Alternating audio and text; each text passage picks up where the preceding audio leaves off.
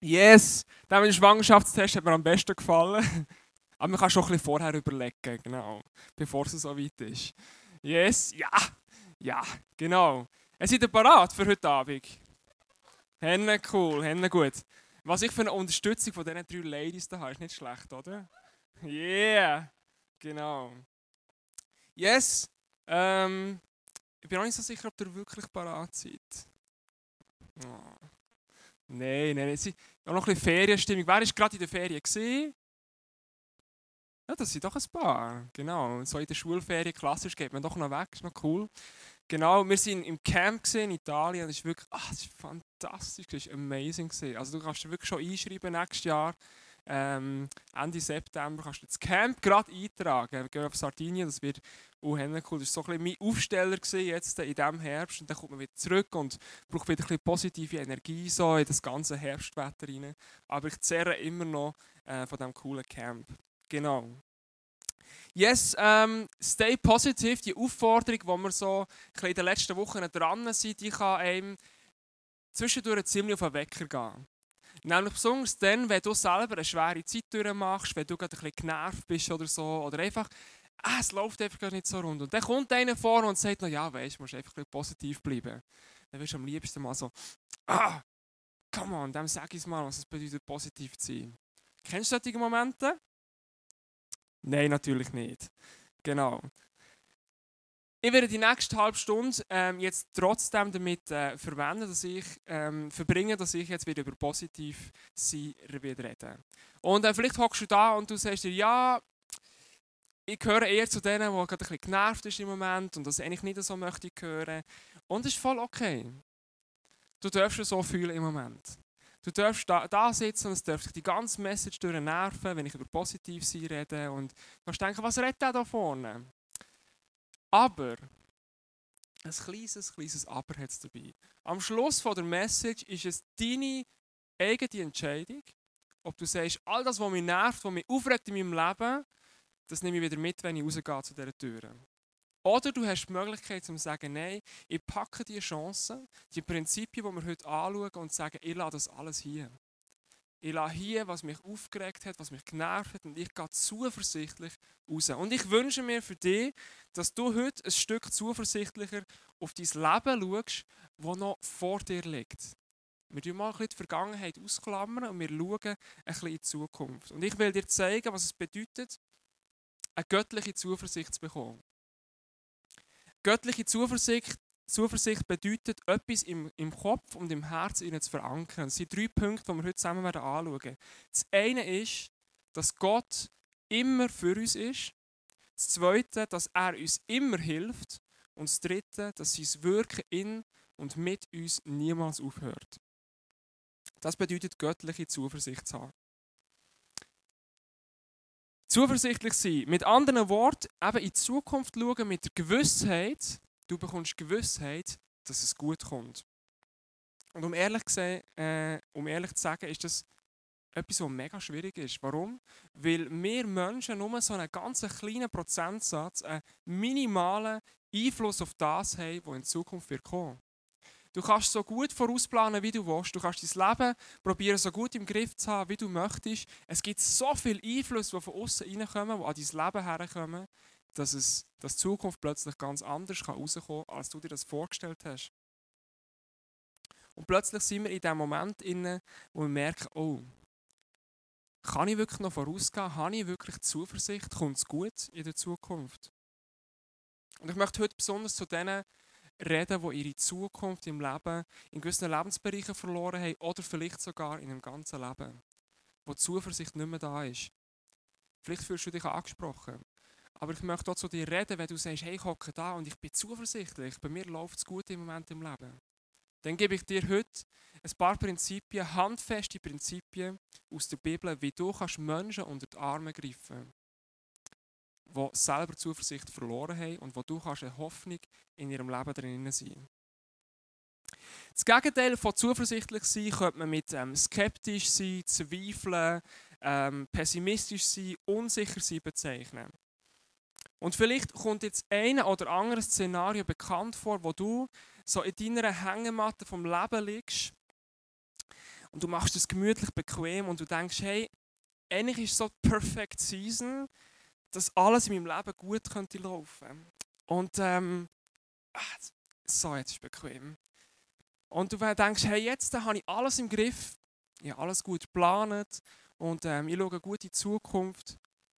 Aber plötzlich kommt in deinem Leben so eine Henne-Saugigel. Die Unsicherheit kommt in dein Leben und sie fängt dich an durchschütteln. Und du musst dich festhalten. Kennst du solche Momente, wo so einer da hinten taucht? Vielleicht hast du eine Unsicherheit über deine Zukunft. Kommt es wirklich gut? Das Projekt, das dir der Chef anvertraut hat, kannst du das wirklich beenden? Hast du das Zeug dazu wirklich?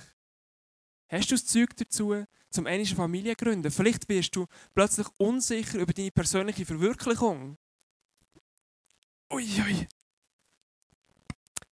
Kann ich, kann ich überhaupt mal für jemanden sorgen? Werde ich einmal eine Beziehung haben, die wirklich funktioniert? Werden meine Träume in Erfüllung gehen? Vielleicht kommt eine Unsicherheit über deinen Freundeskreis auf. Sind meine Freunde wirklich für mich? Oder hast du Mühe damit zu vertrauen, weil du vielleicht von anderen Menschen schon lange enttäuscht worden bist, von deiner Familie, von deinem Vater, wer auch immer, und hast schlechte Erfahrungen gemacht? Oder vielleicht kommt eine Unsicherheit über dein Aussehen. Oh. Und irgendein ist, der Saugigel hockt einfach in dein Leben hinein und nimmt den Platz ein, wo eigentlich dir gehört. Die Unsicherheit hat die Oberhand genommen. Was ist es bei dir, wo dich unsicher macht? Wo plötzlich dein Leben durchschüttet und plötzlich einer da hockt, der eigentlich nicht dorthin gehört?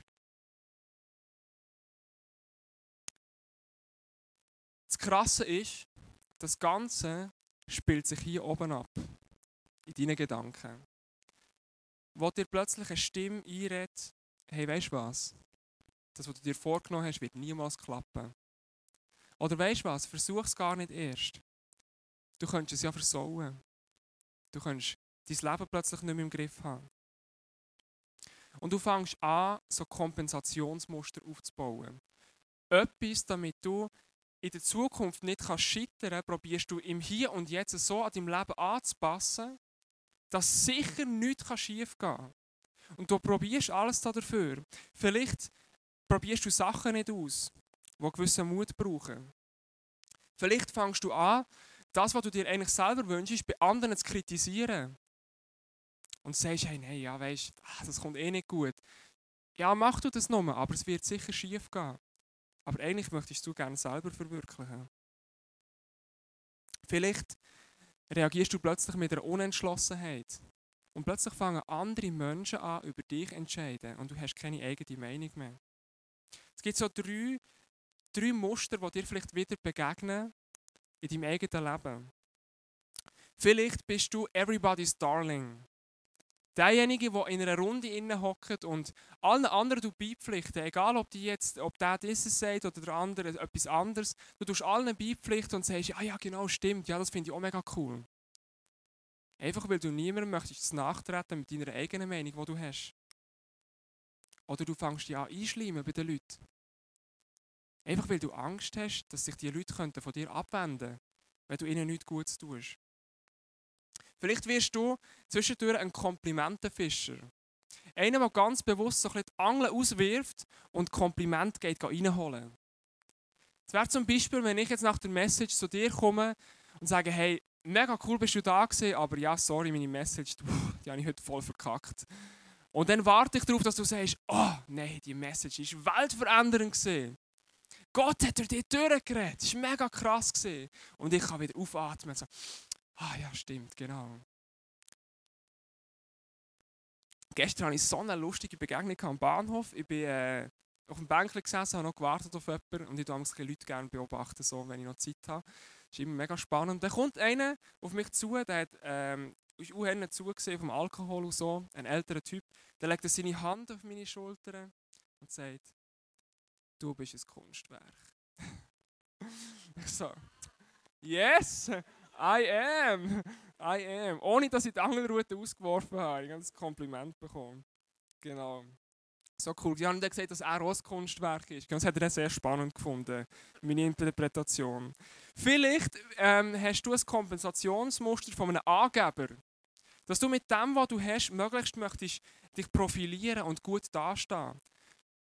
Vielleicht ist es ähm, ein Auto, wo du denkst, hey, der hat noch ein paar mehr PS als der andere hat und du tust ihm das unter die Nase reiben. Oder du sagst, hey, ja, weißt, mit meiner Freundin läuft es im Moment ein bisschen besser als mit deiner.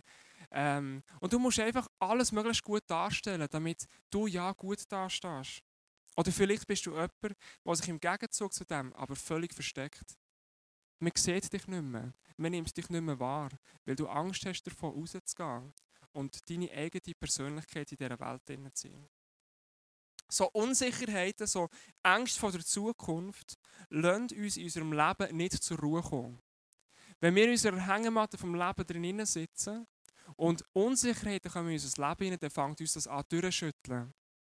Bis zu dem Zeitpunkt, wo wir sagen, jetzt wollen wir aussteigen. Das ist eine bewusste Entscheidung, die wir Menschen treffen, wenn es uns zu viel wird und es uns zu viel durchschüttelt, dann sagen wir, jetzt steigen wir aus. Das kann sein, dass du aus deiner Familie aussteigst, aus deinem Job, aus deinem Freundeskreis, aus deinen Hobbys und schlussendlich aus deinem ganzen Leben.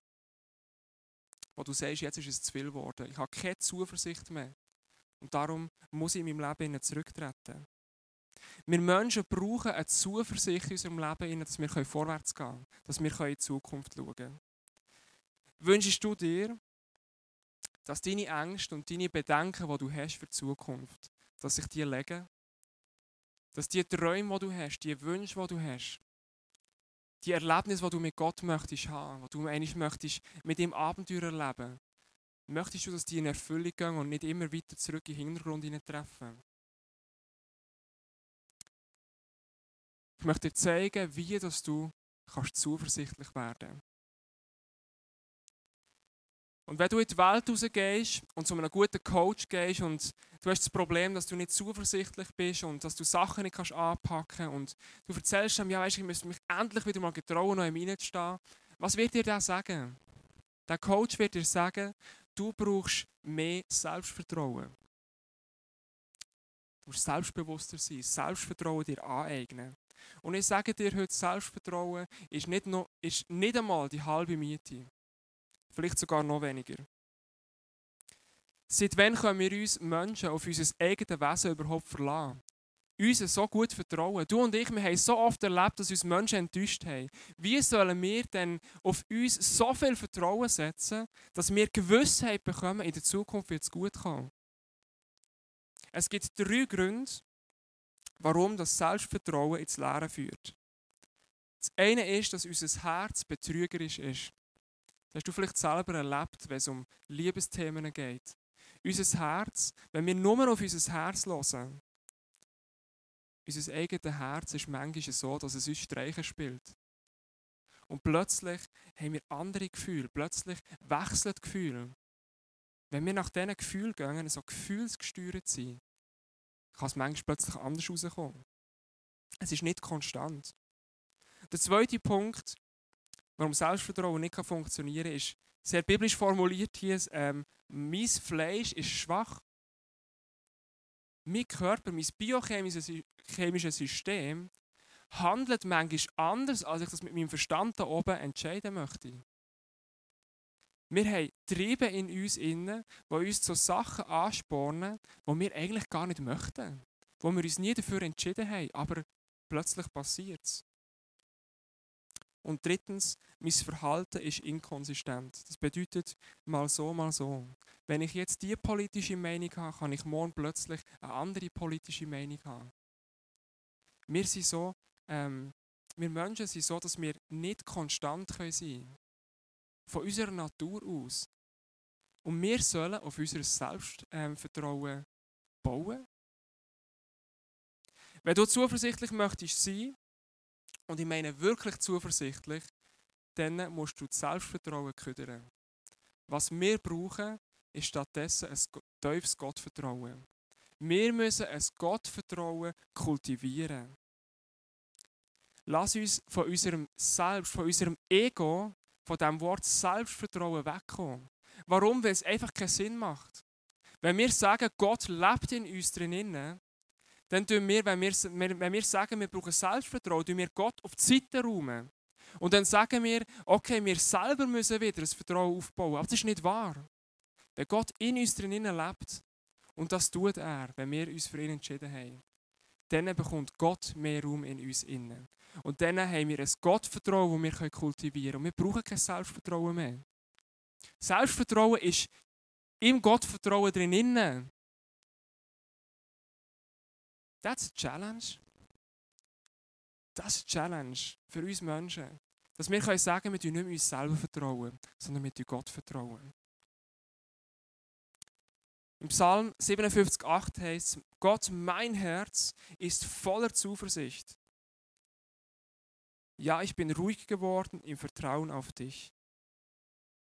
In der Hängematte vom Leben, ich bin ruhig geworden.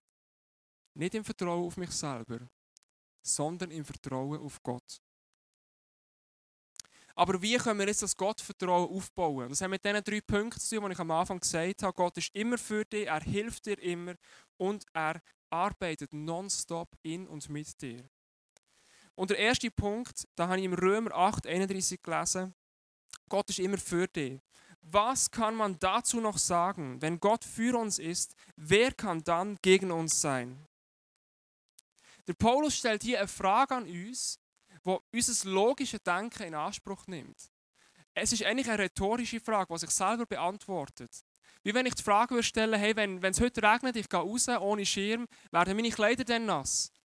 Ja, logisch werden sie nass. Wenn Gott für uns ist, kann dann irgendjemand anders gegen uns sein? Nein, keine Chance. Das ist wie eine mathematische Formel. Eins und eins gibt zwei. Gott ist das einzige Wesen weit und breit, wo ein totales 100% Commitment zu dir und zu mir hat. Er ist immer für dich. Es geht gar nicht anders. Und das sprengt mein Denken an, weil das bedeutet auch, dass ein Gott auch für einen äh, Kim Jong-un ist, der in Nordkorea da ein bisschen, ähm, ja, ein bisschen Machtdemonstration machen möchte. Wenn sich derjenige entscheidet, hey, Gott ist der Chef von meinem Leben, dann wird Gott mit ihm Krasses vollbringen. Warum? Weil Gott für ihn ist. Weil Gott hat auch ihn nicht aufgegeben. Gott kämpft für jeden einzelnen Mensch das ganze Leben lang, bis an unseren Tod. Und er gibt alles dafür, dass wir dürfen mit ihm zusammen leben. Er ist immer für uns. Der zweite Punkt, Gott hilft dir immer. Seid nicht hinter dem Geld her.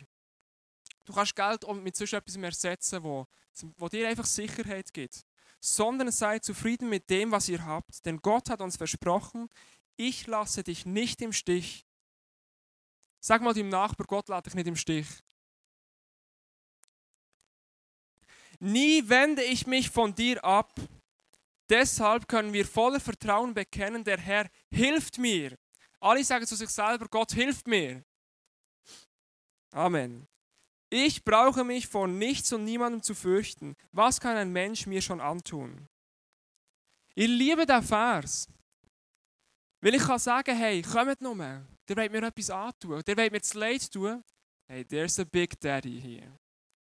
Ich habe einen Gott im Himmel und der kämpft für mich. Der hilft mir in jeder Situation drin. Nichts, nichts kann mich nichts kann mich zum Stolpern bringen, wenn Gott da ist, weil er hilft mir. Es heißt im Psalm 46,2: Gott ist unsere Zuflucht und Stärke, ein bewährter Helfer in Zeiten der Not.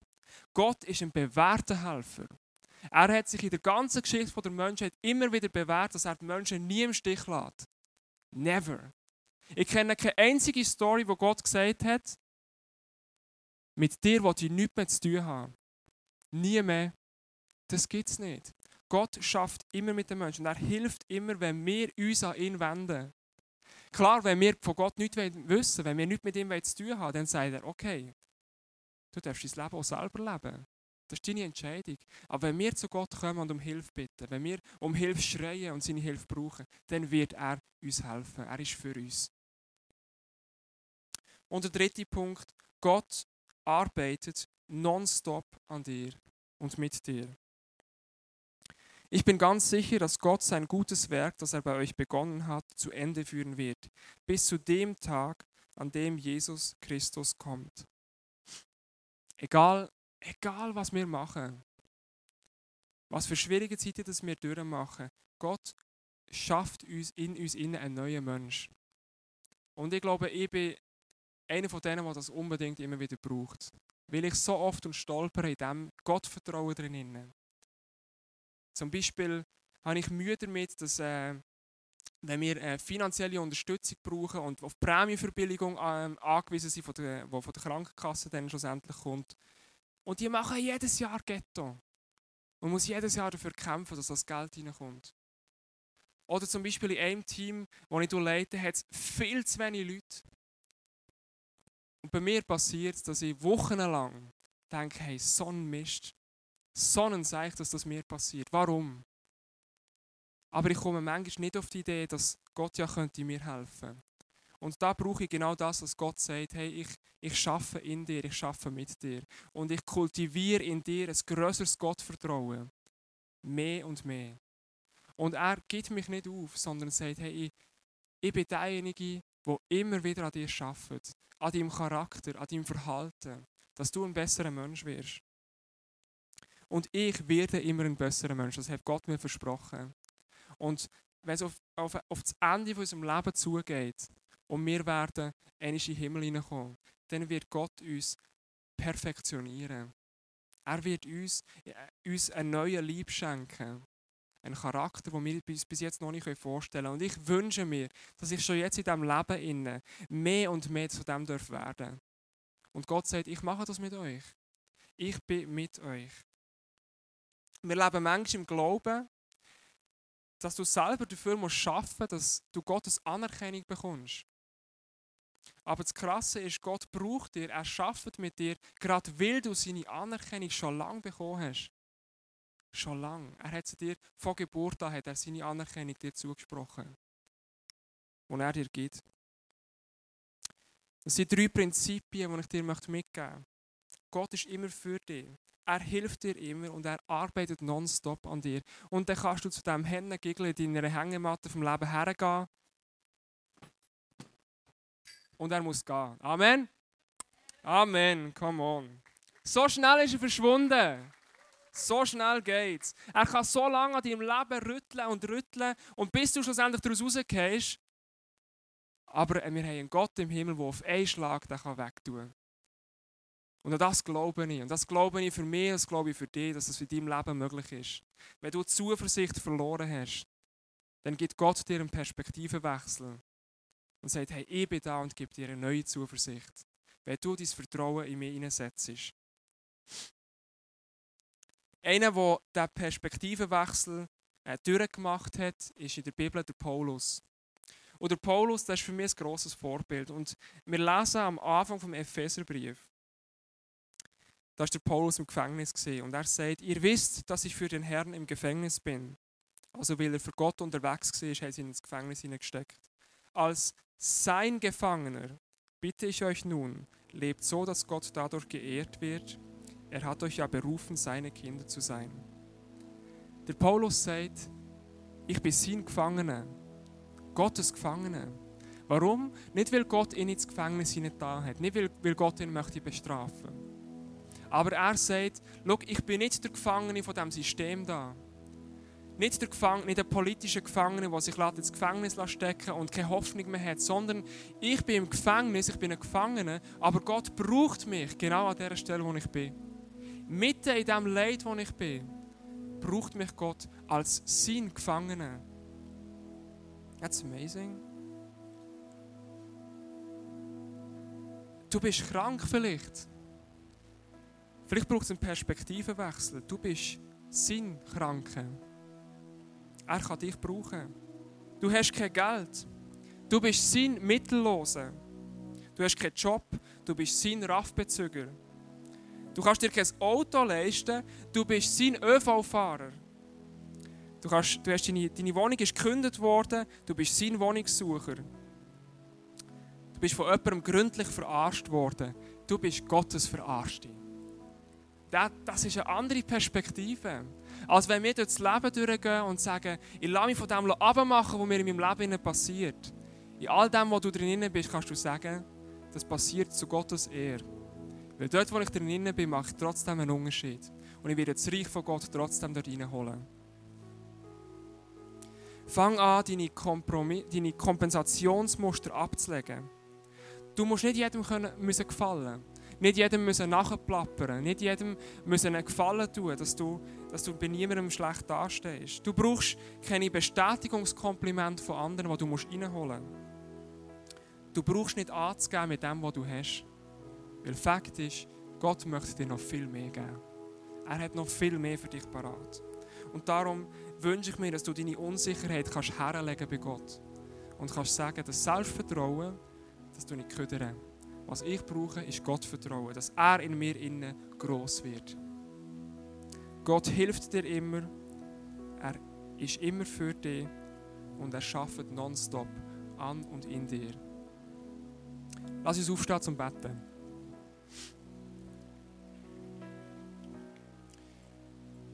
Ich bitte dich, äh, deine Augen zuzumachen und überleg dir selber, hast du gewisse Unsicherheiten in deinem Leben? Und du sagst, die müssen weg. Angst vor Zukunft, die keinen Raum dürfen haben. Wirst du manchmal durchgeschüttelt in, deiner Hängematte vom Leben, wo du denkst, eigentlich möchte ich gerne alles im Griff haben. Aber da gibt es so einen Störenfried, der immer wieder kommt. Ist es in deinem Job? Ist es in deiner Familie drin? Sind es deine Finanzen? Was ist es, wo du sagst, das muss ich hier lassen heute an diesem Tag? Unsicherheit hat keinen Platz mehr in meinem Leben. Und wenn du sagst, du hast etwas, so eine Unsicherheit, wo du möchtest loswerden, dann bitte ich dich jetzt deine Hand aufzuheben, dass ich für dich beten kann. Yes, danke Jesus. So gut. Jesus, du siehst die Hände, die oben sind. Ich danke dir dafür, dass wir als Kirche dürfen zusammenkommen, um immer wieder gestärkt rauszugehen. Und Jesus, es ist eine grosse Herausforderung für uns Menschen, nicht auf uns selber zu bauen. Wir brauchen kein Selbstvertrauen, sondern wir brauchen das Vertrauen in dich, Vater. Weil niemand anders ist es, der alles so im Griff hat wie du. Niemand anders liebt uns so fest Niemand hat so einen krassen Plan mit uns wie du. Du bist derjenige, der in uns innen immer grösser und grösser wird. Und darum bauen wir auf dich, Jesus. Du siehst all die Menschen, die ihre Hände aufgehauen haben. Du siehst, wie sie, wie sie dich brauchen, wie ich dich brauche und wie wir mehr Vertrauen brauchen in dich. Und du siehst unsere Unsicherheit und jetzt tun wir jeden Einzelnen ganz bewusst die Unsicherheit vor dein Kreuz herbringen. Und in unserem Herzen sagen wir, die Unsicherheit hat keinen Platz mehr in meinem Leben drin und wir geben sie dir, Jesus, ab. Endgültig. Wir gehen raus als befreite Menschen, die eine Zuversicht in unserem Leben haben, die uns nur du kannst geben Jesus, ich bitte dich, dass du jetzt durch die gehst und dass im Herzen etwas Neues kultivierst. Dass du ein Gottvertrauen kultivierst und einfach gerade alles rausnimmst, was nicht ins Herz hineingehört. Danke vielmals, dürfen wir auf dich bauen und dir vertrauen. Und Jesus, ich bete auch für alle anderen, die da innen sind, die Ermutigung im Leben brauchen. Gerade für die nächste Woche, wenn wir rausgehen, unseren, unseren Job rein, unsere Familien, wo immer wir drin sind. Wir brauchen dich. Ohne dich können wir nicht. Und ich danke dir, dass du jeden Einzelnen unterstützt, der da innen ist. Ich danke dir, dass du Leute heilst, die von Krankheiten betroffen sind, dass du Leute bestärkst, die mit, mit anderen unterwegs sind, wo es schwierig ist. Du bestärkst uns, zu Ermutiger zu werden, zu denen, die zu anderen Menschen gehen und Zuversicht in ins Leben hineingeben. Danke, dass du, himmlischer Gott, mit uns schaffst und uns niemals aufgibst. Wir sind deine Kinder. Amen.